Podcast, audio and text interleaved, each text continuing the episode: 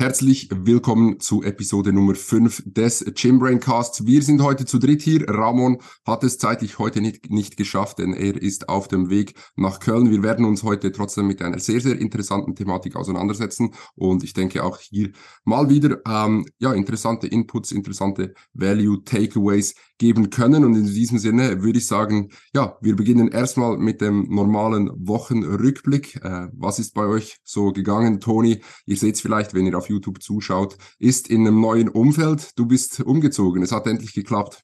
Ja, es hat endlich geklappt. Hallo und herzlich willkommen an alle zurück auf dem Podcast. Ein Ziel, das wir uns gesetzt haben bei der Chimera Cast ist, dass wir niemals missen. Also auch wenn wir mal zu dritt, zu zweit oder vielleicht, ich weiß nicht, was geschehen muss, aber nur alleine den Podcast machen. Wir werden auf keinen Fall missen. Also da könnt ihr, da könnt ihr euch sicher sein. Ja, Umzug hat stattgefunden in der neuen Wohnung angekommen, Wochenende und den Montag primär mit ah, dem ganzen Umzugsstress und Dinge aufbauen, dekorieren, obwohl, Klammerbemerkung, ich bin jetzt nicht in der Wohnung fürs Dekorieren zuständig. Richtig. Also ja, da würden, da, da würden nur Monsterdosen herumstehen, da Insider kennen das, genau. Und jetzt heute noch die alte Wohnung abgegeben. Also von daher da für mich auch äh, passend zum Thema heute ein großer Stressor, der da wegfällt. Ich weiß nicht, wie es euch geht. Ihr habt, glaube ich, noch nie, ihr habt, glaube ich, noch nie eine Wohnung abgeben müssen. Ich weiß einfach, klar, ich, ich verhalte mich normal in dieser Wohnung und so, aber irgendwie ist immer so der Unterdruck da. Die Leute haben eigentlich Geld von mir in der Rückhand und muss mich da irgendwie je nachdem verteidigen, aber war nicht ganz locker. Nicht ja, ich, gehabt. Ich denke, also, ich denke, das ist so ein bisschen wie das Gefühl, wenn du, wenn du im Zug sitzt und ein Kontrolleur kommt und du weißt, du hast ein Billett, aber du hast halt trotzdem immer so kurz, habe ich jetzt ein Billett oder ähnlich wie, wie yes. bei, wenn du, wenn du kontrolliert wirst beim Autofahren von der Polizei, du weißt, eigentlich sollte alles stimmen, aber es kann halt trotzdem irgendetwas schief sein. Ja, Darum genau. kann ich schon fühlen, kann ich schon fühlen. Genau, genau. Aber ansonsten alles gut dahingehend, hatte bereits drei Intro-Sessions, jetzt nach der Krankheit, auch die verliefen sehr, sehr gut. Natürlich bei den Armen, da kennt ihr mich, Reps in Reserve 0 von Anfang an. Alles andere ist Kinderquatsch. Nee, Spaß beiseite. Auch das verlief sehr, sehr gut. Also ich bin wieder sehr, sehr gut im Game. Wie sieht es bei dir aus, Bela?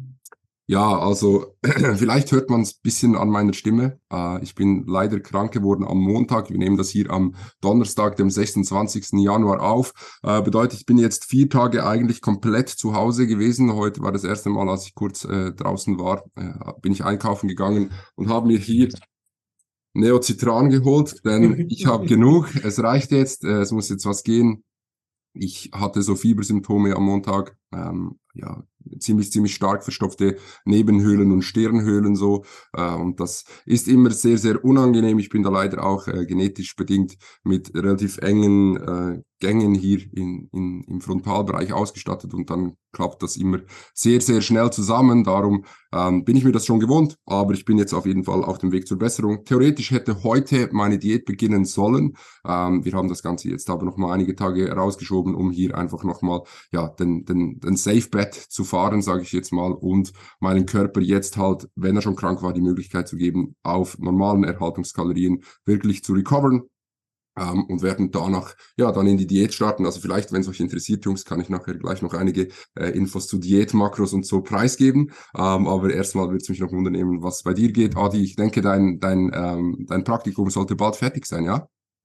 Yes, habe jetzt noch eine Woche vor mir, also morgen in einer Woche bin ich fertig, bin auch schon absolut hyped darauf, mal das Ganze abzuschließen. Ja, ähm, ich war jetzt und bin jetzt immer noch im Deload. Also heute ist der letzte Deload-Tag, war ziemlich gut geplaced. Ähm, mich hat auch die Krankheit bzw. einige Krankheitssymptome etwas eingeholt, hatte etwas Schnupfen und leichte Erkältungssymptome, also nichts Schlimmes, ist dann auch ziemlich schnell wieder weggegangen und das auch perfekt auf den ersten Tag im Deload. Also von dem her, ja, habe ich da, haben wir da einen guten Call gemacht mit dem Deload ähm, ja, und im Allgemeinen auch, weil ich musste ja am Samstag Toni helfen beim Umzug, beziehungsweise musste, er hat mich gefragt und ich habe zugesagt und ich hatte legit musste, fünf Tage. Definitiv musste. Ich hatte legit fünf Tage Muskelkater in meinen Unterarmen. also das war echt die Hölle und ich konnte mein, meine Hand kaum beugen, weil das so wehgetan hat. Das ist geisteskrank. Ich sollte, glaube ich, weniger Zughilfen verwenden. Ja. Würde ich jetzt Aber auch ja. sagen. Das hat meine Woche doch schon sehr geprägt, gerade weil ich momentan auch sehr viel schreiben muss von Hand. Habe ich jedes Mal ziemlich gut gespürt und Toni verflucht. Ich glaube, das war das letzte Mal, dass ich ihm geholfen habe. Nein, Spaß beiseite. Aber war eine gute Woche und bin jetzt auch hyped auf die letzte Woche im Praktikum und morgen wieder mit dem Training zu starten. Auch im neuen Gym, glaube ich, noch eine Session am Wochenende, bin ich auch sehr, sehr hyped drauf. Und ja, das ist eigentlich so alles, was bei mir passiert ist diese Woche. Stabil, stabil. Toni, ähm, wann, wann hast du erste Session im Top Gym? Weißt du das schon? Weiß ich noch nicht. Ich habe jetzt wahrscheinlich am Wochenende, weil ich mir einfach unter der Woche mit dem Prozess des Abonnements lösen, also des Abonnements wieder vereinbaren etc., das wollte ich mir sparen und einfach direkt ins Gym war, wie immer, ihr kennt mich, eine busy Woche, von daher natürlich, Klassiker. natürlich optimieren. Bela, trackst du, trackst du eigentlich das Neozitraum? Ja, es sind 22 Gramm Carbs, glaube ich. Ja, ich weiß, habe es nämlich gerade gegoogelt. Ein Neocitronbeutel enthält ca. 22 Gramm Zucker pro Beutel. Aber Das da bin ich froh. Was ca. Tipp, ja. 1,8 Broteinheiten entspricht. Nur so. 1 1,8 Broteinheiten sind das. Ja, kleine Okay. Danke für die Info. Ja, aber vielleicht noch kurz, äh, ja, wie gesagt, äh, zu den Makros als Referenzwert. Wir sind jetzt hier äh, vorhin auf Erhaltungskalorien gewesen für relativ lange Zeit, also haben wirklich das Gewicht relativ gut halten können. Das war bei 280 Gramm Proteinen, 670 Gramm Kohlenhydraten und 90 Gramm Fett an Trainingstagen sowie 280 Gramm Proteine, 475 Gramm Carbs und 135 Gramm Fett an den Restdays, was auf 4730 und 4350 Kalorien jeweils an Trainings- oder Restdays kommt. Und jetzt mit dem Cut-Start werden wir dann starten bei 280 Protein, 450 Carbs und 80 Fett, was auf 3640 äh, sich beläuft. Bedeutet, es sind ja gute 1100 Kalorien Defizit, ähm, beziehungsweise weniger als am Trainingstag ähm, und gute, ja, was sind das, 600, 700 Kalorien äh, im Vergleich zum Restday. Also ich denke, da sollte initial dann schon äh, gut, gut was weggehen. Das Ziel ist jetzt, ja, ziemlich äh, ein Prozent, ein, ein Prozent ähm, Bodyweight Loss pro Woche zu haben. Mal schauen, wie das voranschreitet. Wir, wir, wir werden wahrscheinlich auch ziemlich aggressiv sein, was Anpassungen angeht. Also gerade wenn es dann halt mal nicht so vorangeht, dann werden wir einfach Calories cutten, äh, um da einfach auf der sicheren Seite zu sein. Denn ich denke, wenn ich jetzt mit 3600 so die ersten 5, 6, 7 Kilos verlieren kann, ja, ist sehr, sehr easy. Also ich glaube ehrlich gesagt, dass ich da null Probleme irgendwie mit Hunger haben werde. Also überhaupt nicht. Also wahrscheinlich sogar eher noch im Gegenteil. Ähm, und dementsprechend, ja, ich freue mich drauf. Ich bin extrem gehypt. Ähm, und ja, 30.01. ist jetzt das kritische Datum. bin wirklich sehr, sehr gespannt, weil gerade bei so Pre-Preps, wo man halt doch relativ unter Zugzwang und Zeitdruck ist, da siehst du halt je nachdem, dass die kompletten Gegenteile zur Prep. Also vielleicht bist du jemand, der dann, ich hoffe es jetzt nicht für dich, aber der dann in 15 Wochen bei 200 Gramm Carbs rumdümpelt.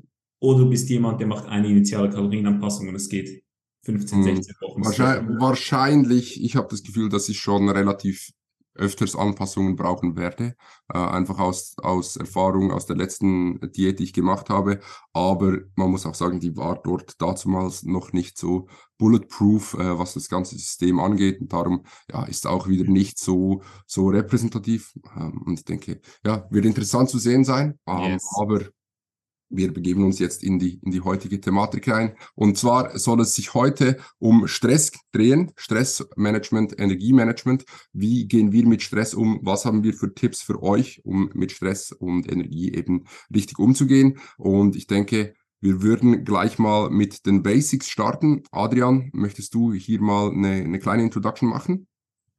Yes, also zuerst müssen wir mal sagen, was ist Stress überhaupt? Und ich denke, um da etwas auszuholen, können wir sagen, dass ja unser Vegeta vegetatives Nervensystem, also wichtig nicht das zentrale Nervensystem, sondern das vegetative, das unterbewusste Nervensystem, ähm, dass das eigentlich in so zwei Modi unterteilt werden kann, also in einen parasympathischen Status und einen sympathischen Status. Der parasympathische Status ist vor allem für die ähm, Erholung zuständig. Also so, man sagt auch Rest and Digest ist sehr, sehr wichtig, damit wir auch Muskulatur aufbauen können und so weiter. Und dann gibt es den sympathischen Status, der ist vor allem relevant beim Stress. Und der sympathische Status bewirkt eigentlich, dass der Blutdruck ansteigt, die Herzfrequenz, Atemfrequenz und so weiter, also die klassischen Stresssymptome.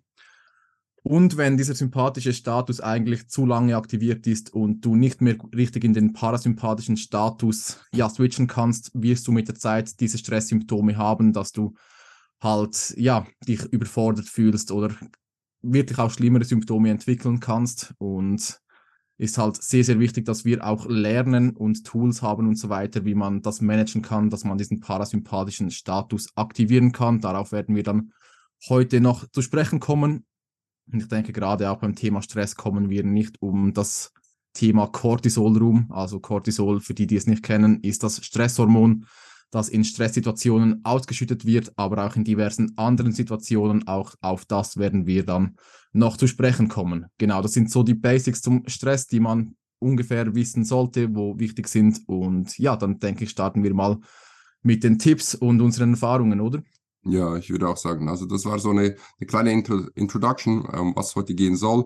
Grundsätzlich denke ich, wenn es sich ums Thema Stress dreht, ist es wichtig, dass wir erstmal wissen, was sind Stressoren. Also wir alle sind Stressoren ausgesetzt in unserem Alltag. Die können sich unterscheiden von Person zu Person, was diese Stressoren sind. Ich denke, wir werden da einige, einige Punkte aufgreifen, aber auch ähm, aus, aus unseren eigenen Erfahrungen, unsere Stressoren, die uns vielleicht meist beschäftigen, äh, preisgeben, über die etwas quatschen. Ähm, und ich denke, Toni, wenn du da gleich einige Stressoren nennen möchtest, die vor allem vielleicht auch bei dir äh, relevant sind oder bei vielen Athleten von dir relevant sind, schieß los. Ja, gerne. Also ich denke, ein Stressor, der eher viele, viele von euch vielleicht nicht direkt auf dem Schirm haben, wenn es um Thema Stress geht, ist natürlich das Training selbst. Und wie das Adrian jetzt so schön eigentlich in der Theorie erklärt hat, Sympathikus, Parasympathikus, je nach Status, wenn du es von der Theorie her betrachten wirst, wirst du ja eigentlich lediglich an einer Situation am Tag in diesem Sympathikus-State sein und das, also in diesem Fight-or-Flight-Mode und das ist eigentlich dann, wenn du trainierst. Ansonsten wirst du mehr in diesem Parasympathikus, also Rest and Digest Mode sein. Für euch, ihr könnt diese Modi, die Theorie ist schön, ich äh, habe immer so ein bisschen Schwierigkeiten damit zu merken, was ist Sympathikus, was ist Parasympathikus. Also Rest, Rest and Digest Mode, ganz klar, oder Fight or Flight Mode, man kann es auch ein bisschen so umschreiben. Also das ist so ein bisschen die Theorie und natürlich Theorie nicht gleich Praxis auch hier. Eben wie gesagt, Training, der eine große Stressor, der auf eurem Körper wirkt, den auch, der auch, versteht uns da nicht falsch, der natürlich ein guter Stressor ist, weil dieser Stressor wird auch entsprechend mit gutem Management von Kapazitäten zu entsprechenden Adaptionen führen, was dann in der Quintessenz heißt, dass wir halt Gains machen. Aber diverse andere Stressoren können natürlich hier trotzdem auch noch euch eben in diesen eher Fight-or-Flight-Mode rufen, wie zum Beispiel eine sehr, sehr hohe Arbeitsbelastung.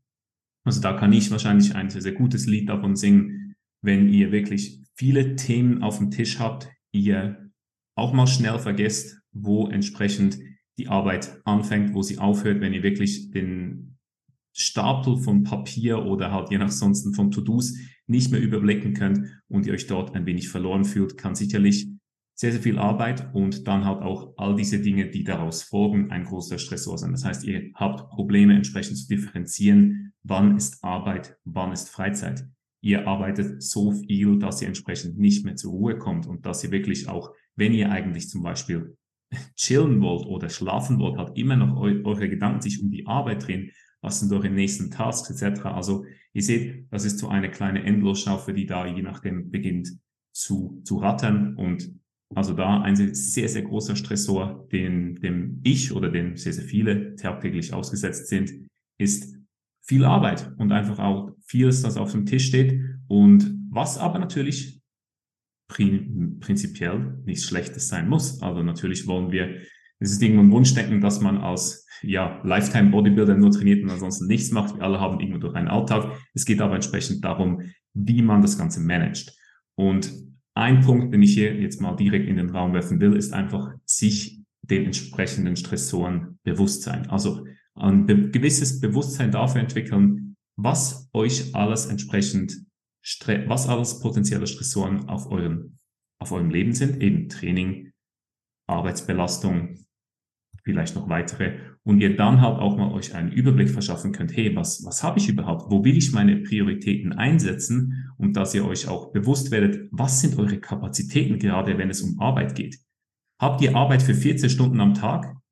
und habt aber eigentlich nur acht Stunden zur Verfügung, ja, dann wird es wahrscheinlich nicht funktionieren. Ihr werdet dem Ganzen hinterherlaufen und ihr werdet halt wirklich konstant in diesem gestressten Umfeld sein, was schlussendlich kein sinnvolles Umfeld sein sollte, um entsprechend hier die bestmöglichen Adaptionen im Gym hervorzurufen. Also das so in diesem Sinne mal einmal meine ersten Takes zu dem einen Stressor, was Workload anbelangt.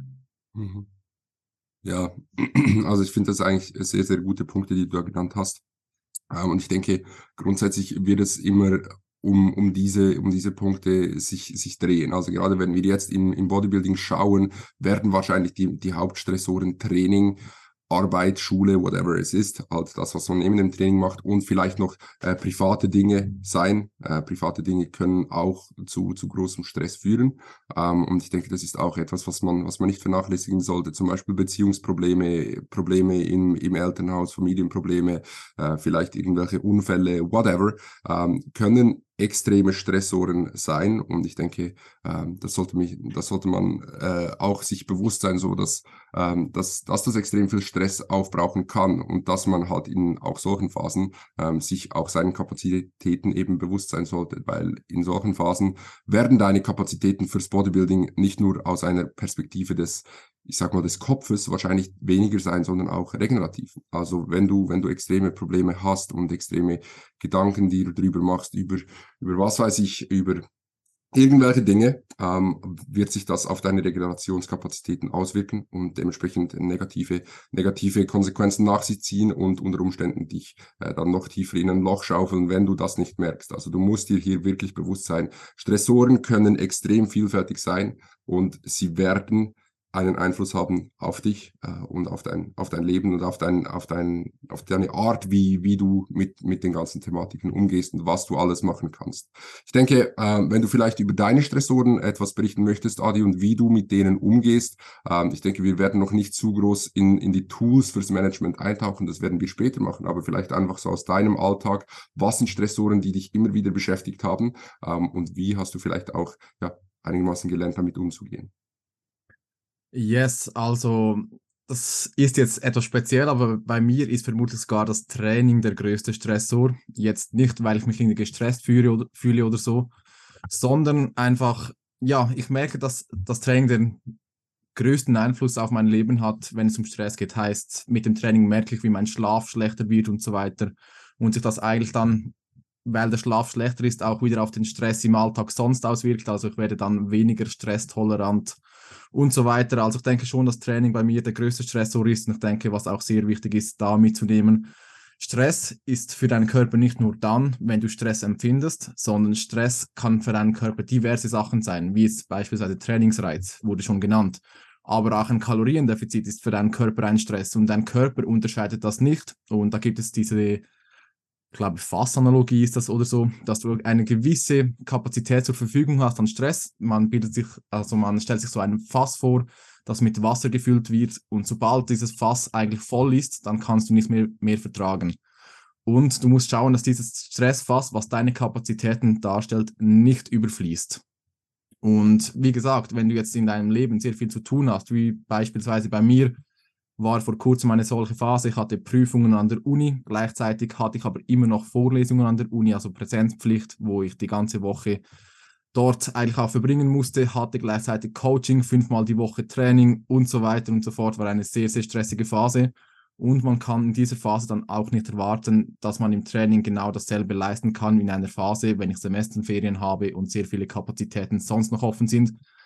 Von dem her, ja, war in dieser Zeit vor allem das Training die Schraube, an der ich drehen musste. Etwas weniger machen, etwas weniger priorisieren, mehr Rest-Days einschieben, damit dieses fast nicht überläuft und ich innerhalb von meinen Kapazitäten bleibe und auch das Ganze schlussendlich langfristig machen kann, weil ich will mich nicht entscheiden für Studium nur oder nur für Bodybuilding, sondern ich möchte da langfristig denken und meine Ausbildung fertig machen und auch langfristig Bodybuilding betreiben können. Von dem her, ja, musste ich da diese Entscheidung treffen und ja, wie schon gesagt, Bodybuilding ist für mich schlussendlich wahrscheinlich der größte Stressor, aber auch wenn ich den Sport liebe. Mhm. Ein, ein Punkt, den ich mal in den Raum werfen will, Jungs. Adrian, du hast das jetzt erwähnt. Das Training ist für dich der Stressor, aber nicht primär in diesem Sinne das Training selbst, sondern was halt aus dem Training resultiert, also Ermüdung etc. Yes. Aber ich mag mich zurückerinnern an meine frühe Trainingskarriere, aber auch an Erfahrungen von Athletinnen und Athleten, welche ich gemacht habe, dass auch schon der Gedanke an das Training oder halt, dass man je nachdem sein Pre-Workout nicht optimal timet, je nachdem eine schlechte Nacht hatte, dass auch das zu unterbewusstem Stress führen kann, indem man sich halt einen gewissen Leistungsdruck macht. Habt ihr solche Erfahrungen auch schon gemacht? Absolut, ja. Also bei mir war das ein großes Thema. Ich hatte in der Vergangenheit mit Schlafproblemen zu kämpfen und bin da wirklich auch so fast etwas krankhaft in Routinen reingekommen und so weiter. Also jetzt nicht auf das Training bezogen, aber auf den Schlaf. Und wenn ich diese Routinen nicht nailen konnte, hatte ich ja ein ziemliches Stressgefühl und hatte das Gefühl, ja, wenn mein Schlaf jetzt nicht gut ist, dann performe ich im Training nicht. Und das hatte dann auch immer weitere Auswirkungen. Der Schlaf wurde dadurch natürlich schlechter, weil ich habe mir Stress gemacht. Und dementsprechend, ja, waren die Kapazitäten, um Stress zu vermeiden und damit umzugehen, tiefer. Und dadurch habe ich mir noch mehr Stress gemacht. Also ich denke, gerade so Sachen, wenn man Routinen hat und gestresst ist, wenn man aus diesen ausbrechen muss, ist immer ein sehr, sehr zweischneidiges Schwert. Also Routinen zum einen sind sehr, sehr gut, um Stress vermeiden zu können. Aber wenn du nicht aus diesen ausbrechen kannst, das haben wir auch schon in einem Podcast ges mhm, besprochen. Episode Nummer drei, ich habe gerade nachgeschaut. Genau, Episode Nummer drei, danke Bela. Ähm, dann ist das wirklich eher hinderlich anstatt förderlich und kann schlussendlich zu einem Teufelkreis führen, wie es bei mir jetzt beispielsweise mit dem Schlaf der Fall war. Mhm. Ja, also ich habe das auch schon ähm, eigentlich dasselbe Beispiel gebracht, eben, eben Podcast Nummer drei mit, mit dem Athleten über Weihnachten, der gesagt hat, hey, wenn ich nicht meine normalen Meals essen kann, dann, dann stresst mich das so.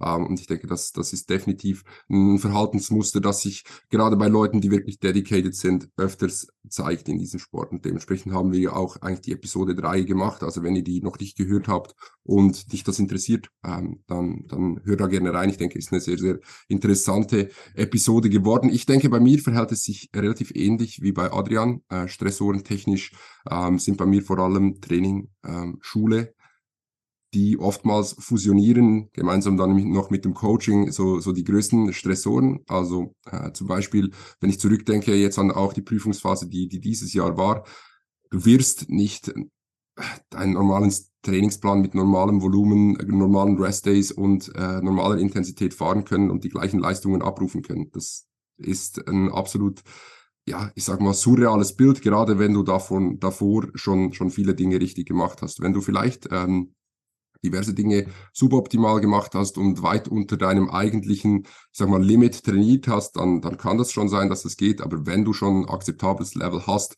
was, was Optimalität angeht, was Trainingsreiz angeht und so weiter und so fort, wirst du, wirst du das nicht managen können. Und dann wirst du eine Stellschraube brauchen, an der du reduzierst. Und dann wird es in diesen Phasen meist das Training sein, was das Sinnvollste ist. Weil ich denke, ja, auch eine Auswirkung, welche der Stress haben kann, ähm, ist zum Beispiel bei mir, ähm, dass ich merke, ich werde extrem schnell krank. Also mein Immunsystem wird extrem davon gebasht äh, und dementsprechend werde ich extrem, extrem schnell krank. Und in solchen Phasen wirst du oder willst du nicht krank werden, weil das ist eigentlich das Schlimmste, was dir passieren könnte. Und dementsprechend da ist wirklich sehr, sehr wichtig, so also als Main Takeaway, mach dir in solchen Phasen besser mal einen Tag mehr Rest Day als ein zu wenig ähm, und schau, dass du, dass du dich ja hier wirklich auf deine Prioritäten fokussierst und dass du deine Prioritäten richtig setzt. Genau, ich denke, wir haben jetzt gut äh, bisschen drüber gesprochen, was Stressoren sein können. Äh, wie gesagt, die können extrem vielseitig sein, die können weit über das hinausgehen, was wir hier jetzt gesprochen haben, können sehr individuell sein.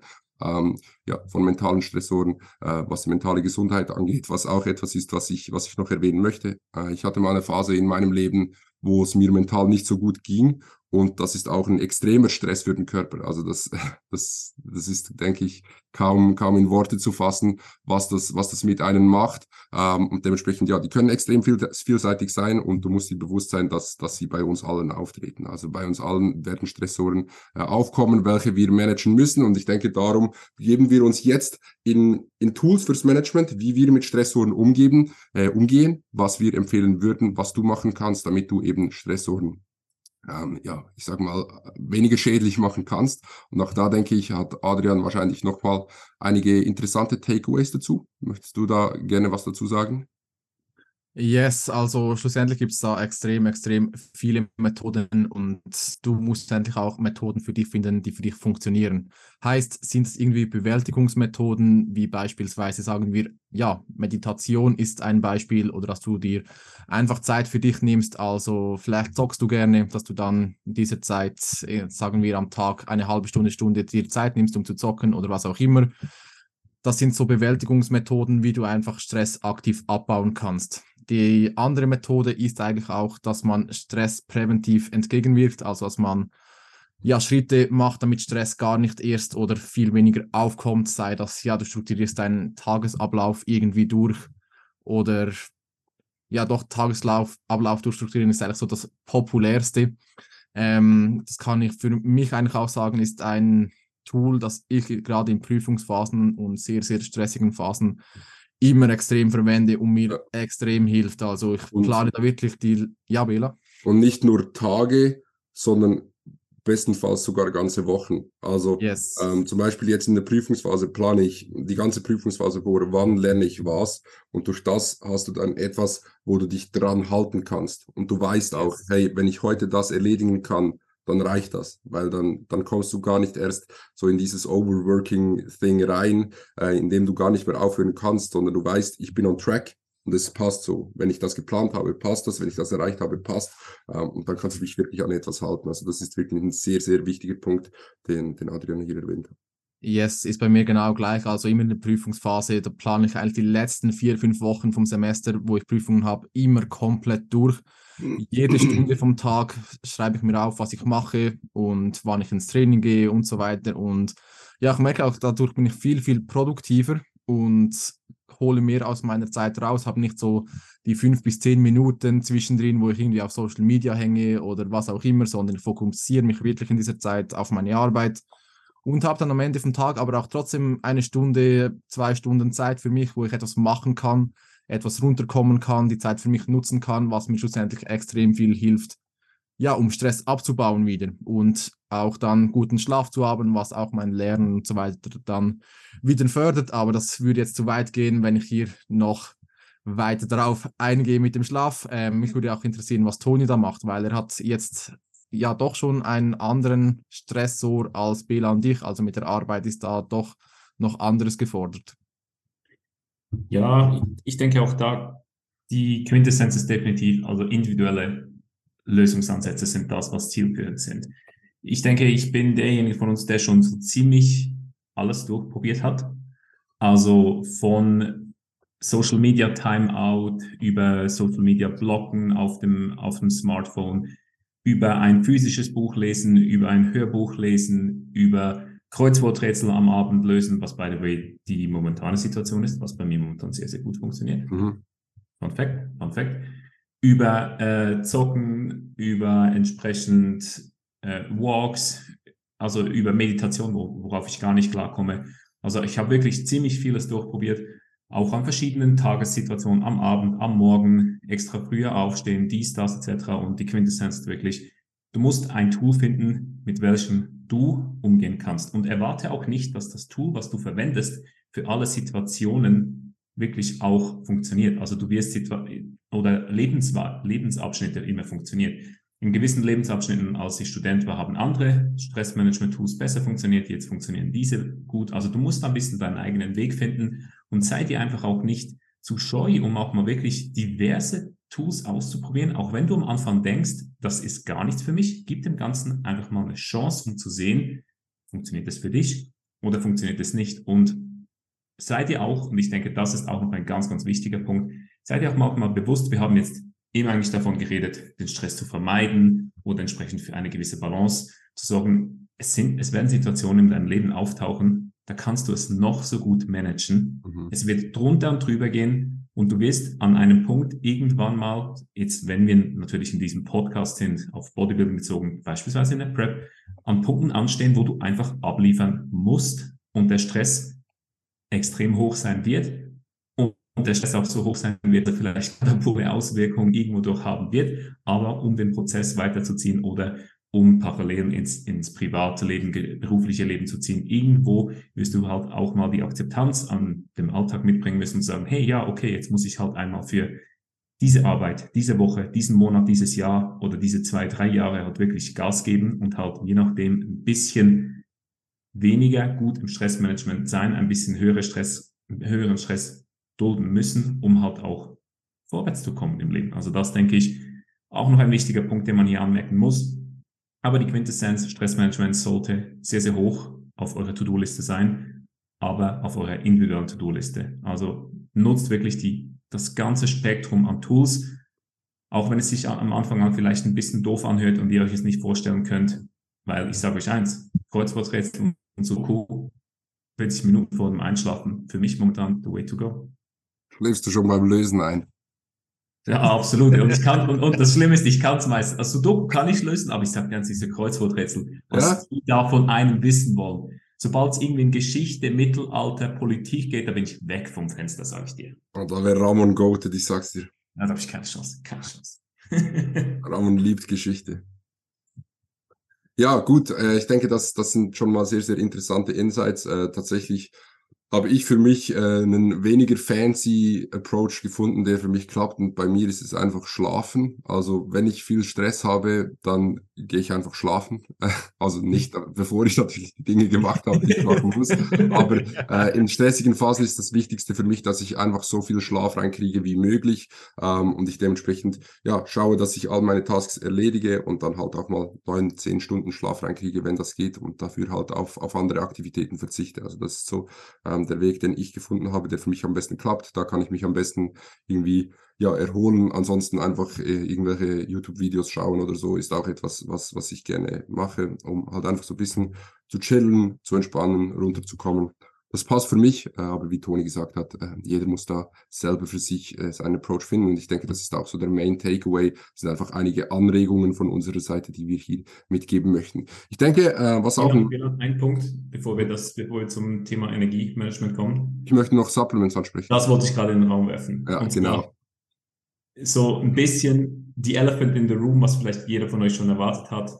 Wahrscheinlich das Supplement, was so in den letzten zwei Jahren plus minus vielleicht sehr, sehr stark an Präsenz gewonnen hat, Ashwagandha. Mhm. Bekannt für seine stressreduzierende Wirkung, äh, meistens in der Form von KSM 66, wahrscheinlich die meistverkaufte und auch meist studienbasierte Form von Ashwagandha. Nehmt ihr Ashwagandha, Jungs? Falls ja, wann? Falls ja, wie viel? Was habt ihr schon für Erfahrungen gemacht? Also ich nehme es vor dem Schlafen ich muss schnell nachschauen, wie viel. Äh, ich weiß nicht auswendig. Ähm, ich kann dir das gleich sagen. Sicher so 5 Gramm oder so. ja, bei 118 Kilo Bodyweight brauchst du schon eine ordentliche Dosierung. Nein, ich glaube, es sind 900 Milligramm. Oh. Das ist aber okay. Das ist eine adäquate Dosierung. Ja, es ja. Ist, nicht so, ist nicht so viel. Angemessen. Adrian, du? Aussagen. Du? Ähm, ja, ich nehme auch eigentlich nur vor dem Schlafen mhm. 1,2 Gramm, also 1200 Milligramm jeweils. Ja, hat bei mir gut geholfen. Alles darunter hat bei mir eigentlich gar nichts gebracht. Ja. Also ich muss sagen, ähm, ich, ich nehme es jetzt seit März letzten Jahres, also März 22. Und als ich es genommen habe, habe ich das Gefühl gehabt, dass ich subjektiv entspannter war, so ein bisschen. Also dass ich vor allem eine etwas bessere Schlafqualität hatte, also dass ich am Morgen ein bisschen einfach so erholter aufgewacht bin. Das kann natürlich fetter Placebo sein, kann aber auch sein, dass es, dass es wirklich das gewesen ist. Weiß ich nicht. Ähm, das war mein subjektives Empfinden zum einen. Zum anderen ähm, denke ich, spricht man momentan auch, oder ist der Trend momentan stark vorhanden, dass man oft über die, über die negativen Aspekte von Ashwagandha spricht, ähm, so über Emotionslosigkeit und so, habe ich jetzt auch schon von einigen Leuten gehört tatsächlich. Ähm, und ich habe mich das auch bei mir selber gefragt und ich, ich weiß ehrlich gesagt nicht, ob ich ob ich es spüre oder nicht. Ich, ich weiß nicht, wie emotion, emotional ich bin äh, in, in, in Situationen, die ich jetzt erlebt habe, wo ich Ashwagandha nehme. Ähm, im Vergleich zu halt, wenn ich es nicht nehmen würde. Aber ich habe schon das Gefühl, dass es ein bisschen was gemacht haben könnte. Also, dass es ein bisschen was in diese, in diese Richtung gehen könnte. Ja, dem kann ich mich anschließen. Also ich habe jetzt mal kurz ähm, nebenbei examiner.com aufgeschaltet und dort haben sie auch sechs quantifizierte Studien hinterlegt, ähm, wo wirklich ein notable, äh, notable difference, also eine wirkliche signifikante Veränderung in Anxiety-Symptoms gehabt haben. Mhm. Ähm, und dann halt aber auch natürlich Schlafqualität, welche entsprechend optimiert wird und äh, Cortisolausschüttung. Und ich denke, das bringt uns auch nochmals zurück zum Anfangsthema, bei dem Adrian natürlich wieder äh, Freuden, äh, Freuden, Freudejumps absolviert. Ich weiß nicht, ob man das so sagen kann. Freudentränen kriegt er. Freudentränen kriegt, weil das, das, Stress, das Stresshormon Cortisol, wann wollt oder euer Körper möchte eigentlich, dass ihr am Morgen, am Vormittag, wenn ihr aufsteht, sollten eure Cortisol-Levels hoch sein. Und deswegen sind wir dem, dem ganzen Einnahmeprotokoll ein bisschen kritisch dahingehend ab, äh, ja, eingestellt, wenn wir halt sehen, dass Ashwagandha-Einnahme am Morgen und am Abend empfohlen wird, sondern wir gehen eher Richtung entweder Post-Workout Pre-Bed oder Pre-Bed. Also jetzt habe ich der Adrian zwar den ganzen Spaß weggenommen, aber das ist definitiv ein Punkt, den wir auch nee, noch aufnehmen wollen. Aber ich denke auch hohe Dosierung, wenn dann ähm, eher hohe Dosierungen sinnvoll und die notwendigen, eben die Side-Effects, die auftreten können. Gerade auch, ich weiß, Janis hat davon Erfahrung gemacht mit Albträumen, hatte ich noch nie Probleme damit. Ja, nein, ich glaube nicht Janis, ich glaube Leandro. Oder Leandro was? Ja, Janis aber Jan auch, habe ich mal gehört. Janis, Janis, also ich weiß von Janis, dass er, dass er das Problem hatte von Emotionslosigkeit. Albträume ja. kann sein, weiß ich, weiß ich, bin ich nicht ganz sicher. Okay, okay. Ja, yes. also auf jeden Fall ein, ein Supplement, das man sicherlich verwenden kann, aber ja. wie bei allen Supplements erwartet keine Wunder. Ja, also ist äh, vielleicht noch eine, eine Frage so, wenn, wenn ein Athlet euch fragt, soll ich mir Ashwagandha kaufen? Ja, nein, was sagt ihr ihm? Wenn du das Geld hast, kannst du, aber stell zuerst sicher, dass du Kreatin und Whey und dann davor vielleicht noch Magnesium, Omega-3, D3, Zink am Start hast. Ja. Also dann kommt für mich erst der Ashwagandha. Absolut. Also gerade Magnesium, muss ich sagen, hat meiner Meinung nach viel den höheren Effekt auf euer Nervensystem als Ashwagandha. Also gerade ich kann da bei mir davon sprechen, Magnesium hat so einen viel höheren Effekt bei mir. Ich abuse es komplett, also das kann man keinem Mensch sagen, was ich da konsumiere am Tag. Aber trotzdem, das hat so einen viel höheren Effekt als Ashwagandha bei den meisten Leuten. Aber uns sagst du es, oder? Kannst schon droppen hier, aber. ja, sag doch, was, was, du, was du verwendest. Ähm, Im Normalfall zwischen 900 Milligramm und ja, meistens 1,2 Gramm am Tag. Okay. Oh, das sind, aber das sind auch meine Dosierungen. Also ich bin bei 750 Milligramm bis 1000 oder so. Ja, dann geht's ja. ja also. Ich weiß tatsächlich auch wieder nicht auswendig. Also ich muss sagen, ich, ich, weiß einfach, wie viele Kapseln ich von dem Stuff jeden Tag einwerfe und dann passt es für mich. Hast du ESN oder was? Ja. Wie viele Kapseln? Vier. Dann sind 600 Milligramm. Ja, das ist auch adäquat. Passt. Ja, also ich denke, das ist auch... da. Wie? Ich verdopple Bela also hier. Ja, genau. Also ich, ich denke, das ist so der Main Takeaway, wie fast immer bei Supplements. Kann man machen, muss man nicht, erwarte keine Wunder. Äh, es, wird, es wird nicht life-changing sein. Ashwagandha ist jetzt hier, sagen wir noch ein bisschen speziell im Hinblick auf, dass man jetzt doch schon, hat auch schon einige, einige Dinge herausgefunden hat, welche, welche negative Effekte auf, aufbringen können, wie wir gesagt haben, Emotionslosigkeit, ähm, Albträume und so weiter und so fort. Also wenn das bei dir auftritt, überlegst dir gut, denn ja, vielleicht ist es das nicht wert, diesen, diesen Trade-off einzugehen. Aber ausprobieren kann man es definitiv. Ich denke, das ist so die Quintessenz aus, aus dieser Supplement-Diskussion. Möchtet ihr da noch was hinzufügen, Jungs?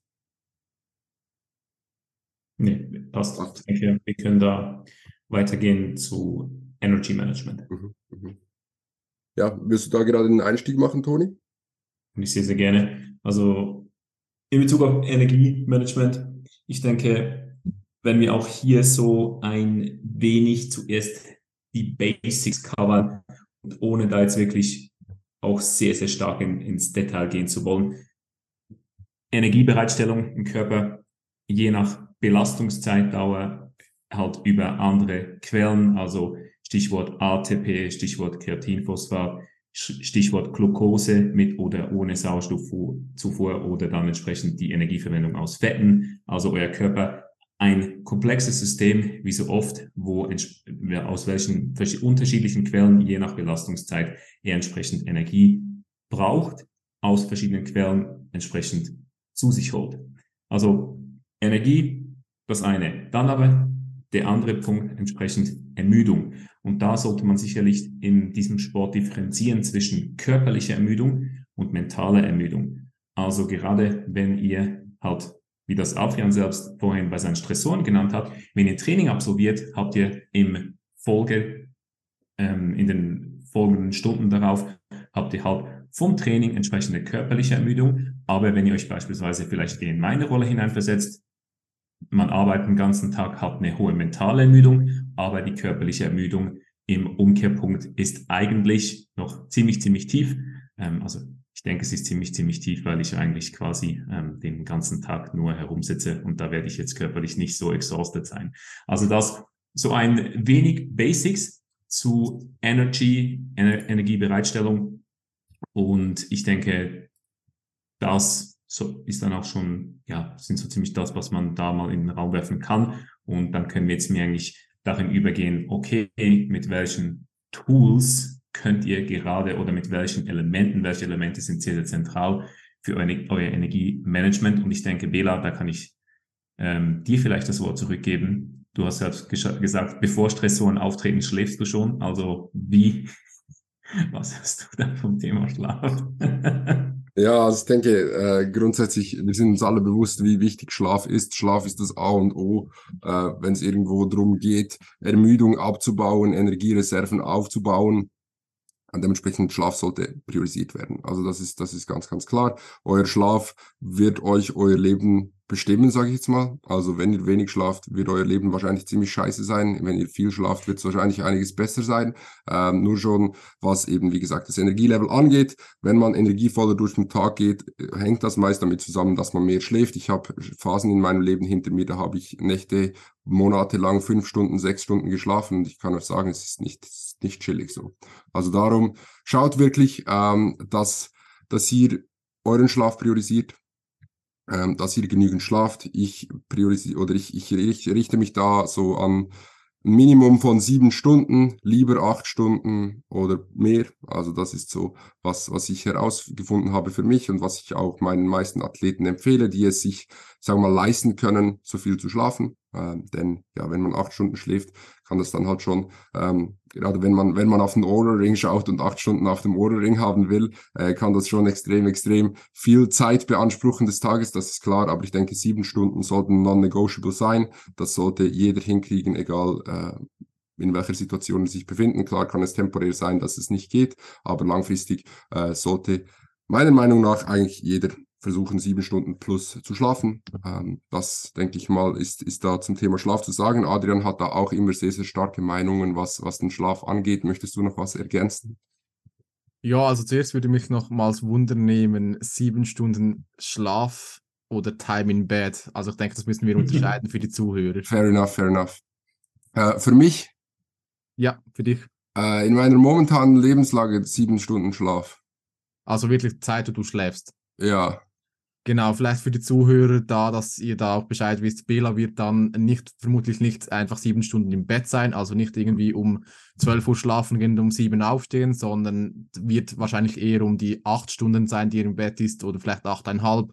Also, dass man das wirklich unterscheidet und nicht verwechselt. Ähm, ich denke, gerade wenn du sieben Stunden im Bett bist, klar, kann genügend sein, je nachdem, was du machst, aber trotzdem eher an der unteren Grenze. Ähm, also wenn du da wirklich optimal erfahren willst, dann wirklich eher acht Stunden im Bett. Mhm. Genau, aber sonst noch zum Thema Schlaf. Ja, Schlaf ist schlussendlich einfach für unsere Erholung zuständig. Also wie es Bela schon gesagt hast, wenn du zu wenig schläfst, dann wirst du ja eingehen. Also es wird dir nicht sonderlich gut gehen, weil gerade Tiefschlaf beispielsweise ist für die körperliche Erholung sehr, sehr wichtig, aber auch für die geistige Erholung, Erholung vom Hirn, Aufbau von Hirnstrukturen und auch für das Lernen. Also wenn du eine stressige Phase hast, weil du viel lernen musst und dann auf den Schlaf verzichtest, ist absolut dumm. Also in Prüfungsphasen und so weiter schaue ich, dass ich sogar noch mehr schlafe und merke auch, dass ich da deutlich mehr davon profitiere, als wenn ich zwei Stunden mehr lernen würde am Tag.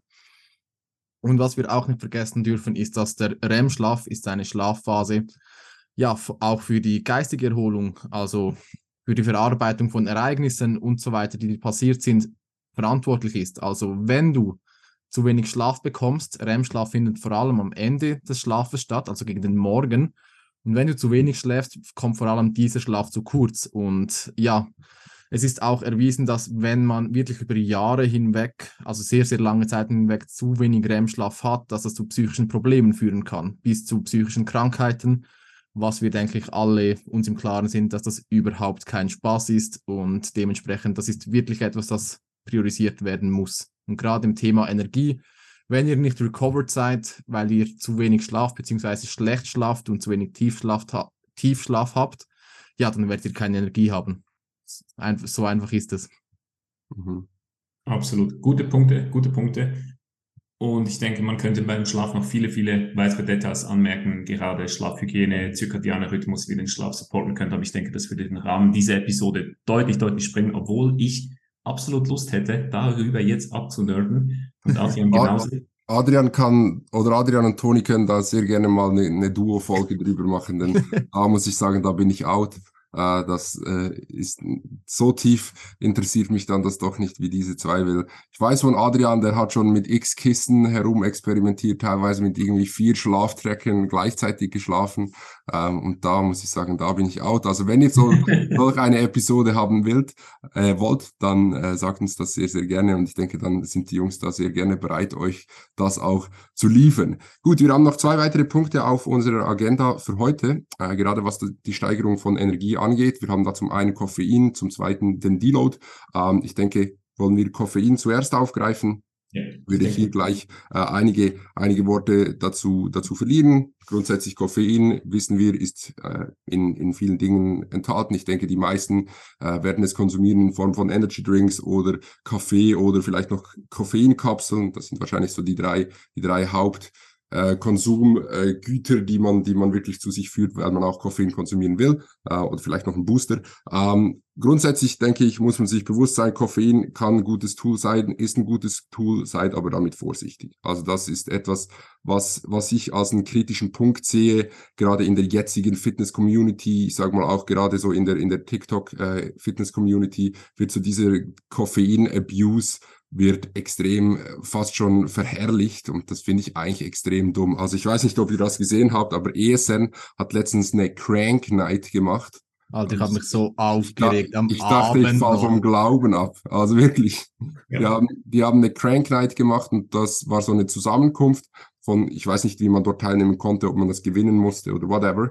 Ähm, aber ist eine, grundsätzlich eine, eine sehr, sehr coole Idee, also versteht mich hier nicht falsch, aber so, ähm, ja, das, ich glaube, das Motto, wenn ich das richtig verstanden habe, war, dass man zusammenkommt in diesem Smart Gym und ähm, dort gemeinsam Crank konsumiert und, und trainiert. Und ja, also es ist halt ein, ein kompletter Widerspruch, wenn man, wenn man so eigentlich die Sinn, Sinnvolligkeit, sage ich jetzt mal, davon anschaut, weil dort haben x, wie viele Leute abends Koffein konsumiert, es wird sogar noch so vom Hersteller, sag mal, profiliert, äh, dass man, dass man abends Koffein konsumiert, was, was halt extrem dumm ist. Weil ihr müsst, ihr müsst wissen, Koffein, auch wenn ihr denkt, hey, ich schlafe genauso gut mit Koffein, wenn ich Koffein um 7 Uhr abends noch konsumiert habe, ihr werdet schlechter schlafen. Äh, und dementsprechend seid da wirklich vorsichtig, schaut, dass ihr Koffein sinnvoll konsumiert. Einerseits, was die, was die Einnahmezeitpunkte betrifft, schaut ich zum Beispiel, schaue, dass ich eigentlich nach 17 Uhr kein, kein Koffein mehr konsumiere.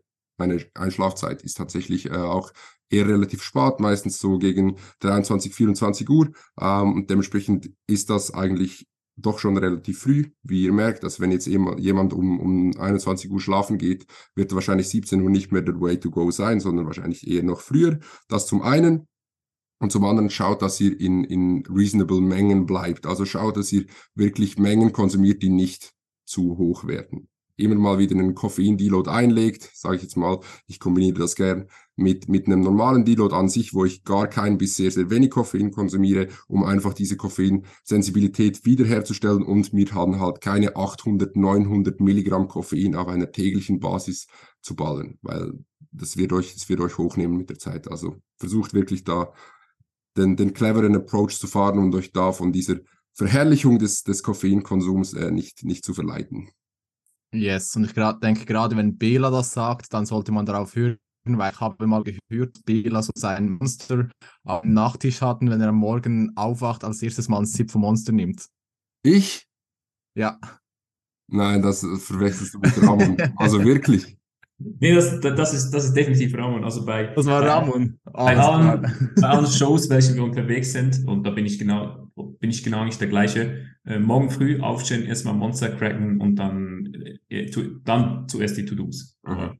Aber ich denke, Bela, ein Punkt, den ich hier noch anmerken möchte, ist so ein bisschen, dass, ich die, dass man sich halt bewusst wird, was überhaupt passiert, wenn ihr Koffein konsumiert. Ja, kannst du gerne noch sagen was ihr euch wirklich, zwei Dinge, welche ihr euch merken müsst, ist, Koffein verhindert, dass euer Adenosin entsprechend richtig wirken kann. Das heißt, es dockt an die Adenosinrezeptoren an und Adenosin sorgt eigentlich normalerweise unter anderem dafür, dass beruhigende und entspannende Prozesse in eurem Gehirn aus, ausgelöst werden. Das heißt, mit Koffein blockt ihr das natürlich und ihr generiert eine gewisse Wachheit und Aufmerksamkeit.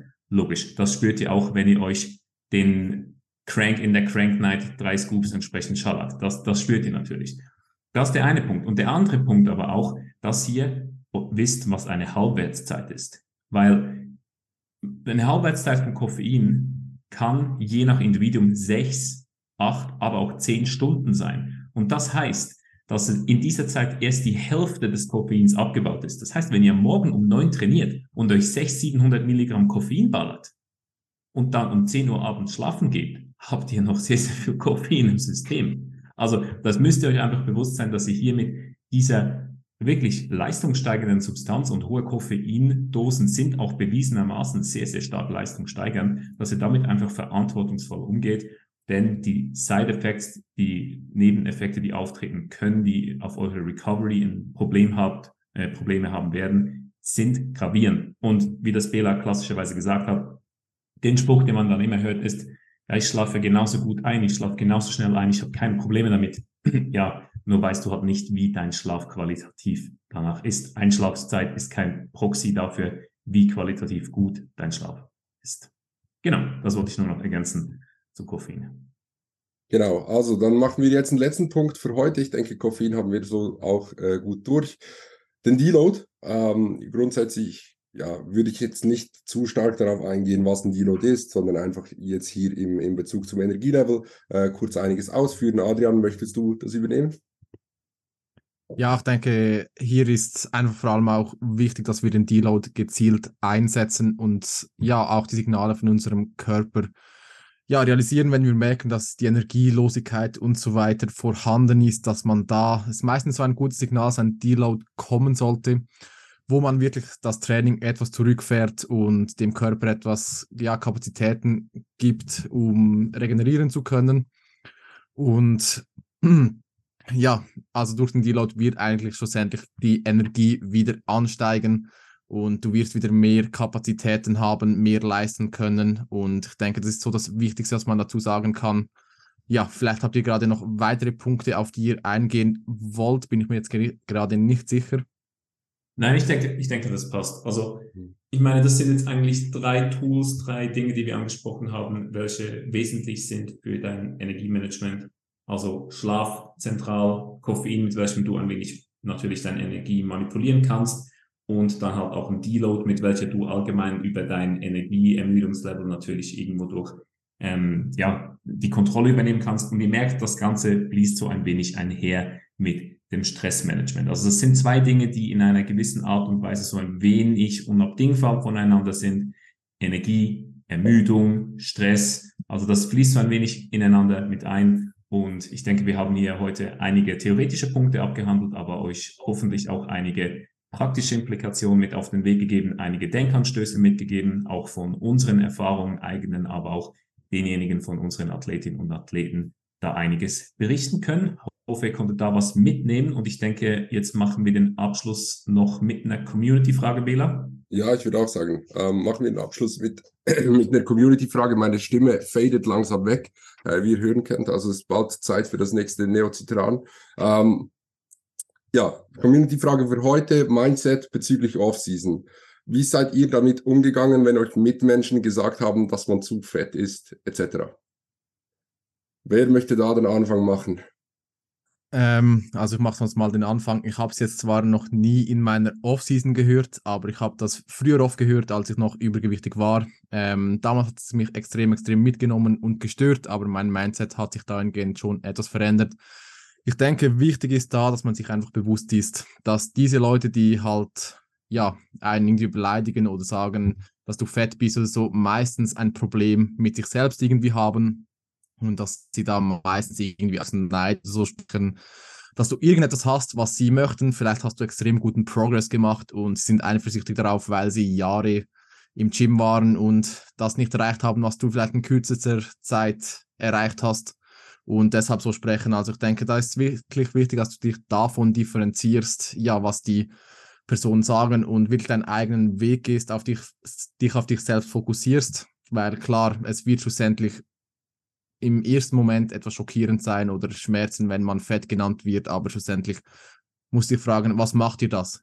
Also, was können sie dir anhaben damit? Schlussendlich ist das nur in deinem Kopf drin. Wenn du zufrieden mit dir selbst bist, mit deinem Körper, dann sollte dich das nicht weiter stören und du musst dir das einfach aktiv dir das bewusst machen. Mhm. Ja, also ich finde auch, das ist ein sehr, sehr wichtiger Punkt. Ähm, ich denke auch, dass man wenn man jetzt weniger vom Kontext ausgeht, dass jemand übergewichtig ist und mehr halt jetzt auf den, den Bodybuilding-Kontext kommt, dass man sich selber halt bewusst ist, warum man momentan so aussieht. Also ich bin, wie Toni auch schon gesagt hat, 118 Kilo momentan, mein Körperfettlevel ist relativ hoch, aber ich weiß, warum das so ist. Also ich gehe diesen Trade-off bewusst ein. Ich will Muskeln aufbauen. Ich nehme diesen Trade-off, dass ich temporär schlechter, schlechter aussehe ähm, mit, um, um eben mehr Muskeln aufzubauen. Und darum ist es mir das wert. Und ich denke, das ist so das, das Einfachste, wie ich mir das Ganze, ich sage mal, ja, zurechtlege. Also ich selber weiß, ich muss ein gewisses Körperfettlevel erreichen, damit ich maximal performen kann, damit ich möglichst viel Muskeln aufbaue. Ich möchte meinen Aufbau möglichst lange herausziehen und dementsprechend werde ich halt auch fetter. Dementsprechend passt das für mich so. Und ich denke, da musst du einfach mit dir im Reinen sein, dass, dass das so für dich passt und dich nicht von, von anderen Leuten runterziehen lassen. Denn wie Adrian gesagt hat, gerade wenn man den Bodybuilding-Kontext anschaut, ich bekomme das immer wieder von irgendwelchen Leuten gesagt, hey, wow, du bist so fett, bla bla. Aber ganz ehrlich, ich weiß, dass das ja, eigentlich all diesen Leuten irgendwo durch ja, ein, ein, gewisses Maß an Neid ist. Also, weil, wie Adrian gesagt hat, ich habe etwas, was sie nicht haben oder was sie gerne haben möchten. Auch wenn das jetzt ein bisschen eingebildet klingt, soll überhaupt nicht so rüberkommen. Und dementsprechend, ja, kann ich da drüber stehen. Das ist so, denke ich, das Wichtigste. Ja, dem habe ich nichts anzufügen. Ich denke, da konnten wir auch wieder einige Insights von unserer Erfahrung mitgeben. Ähm, falls ihr hier bezüglich dieser Thematik noch weitere Fragen habt, könnt ihr gerne auf uns zukommen. Falls ihr zur Podcast-Thematik noch weitere Fragen habt, könnt ihr natürlich uns auch jederzeit gerne schreiben. Und dann würde ich sagen, mache ich mal das Outro, Bela, wenn ich das übernehmen darf. Ja. Danke dir. Vergiss, vergiss den Fragesticker nicht. Genau, genau. Und den Cliffhanger. Den hätte ich nämlich vergessen. Ah, jetzt, jetzt macht ihr mir sogar Druck. Nein, danke euch wie immer für, für Maß für Zuhören. Wirklich, wir schätzen euren Support sehr. Wir sind sehr, sehr ähm, dankbar über die vielen Aufrufe, über die Teilung in den Stories.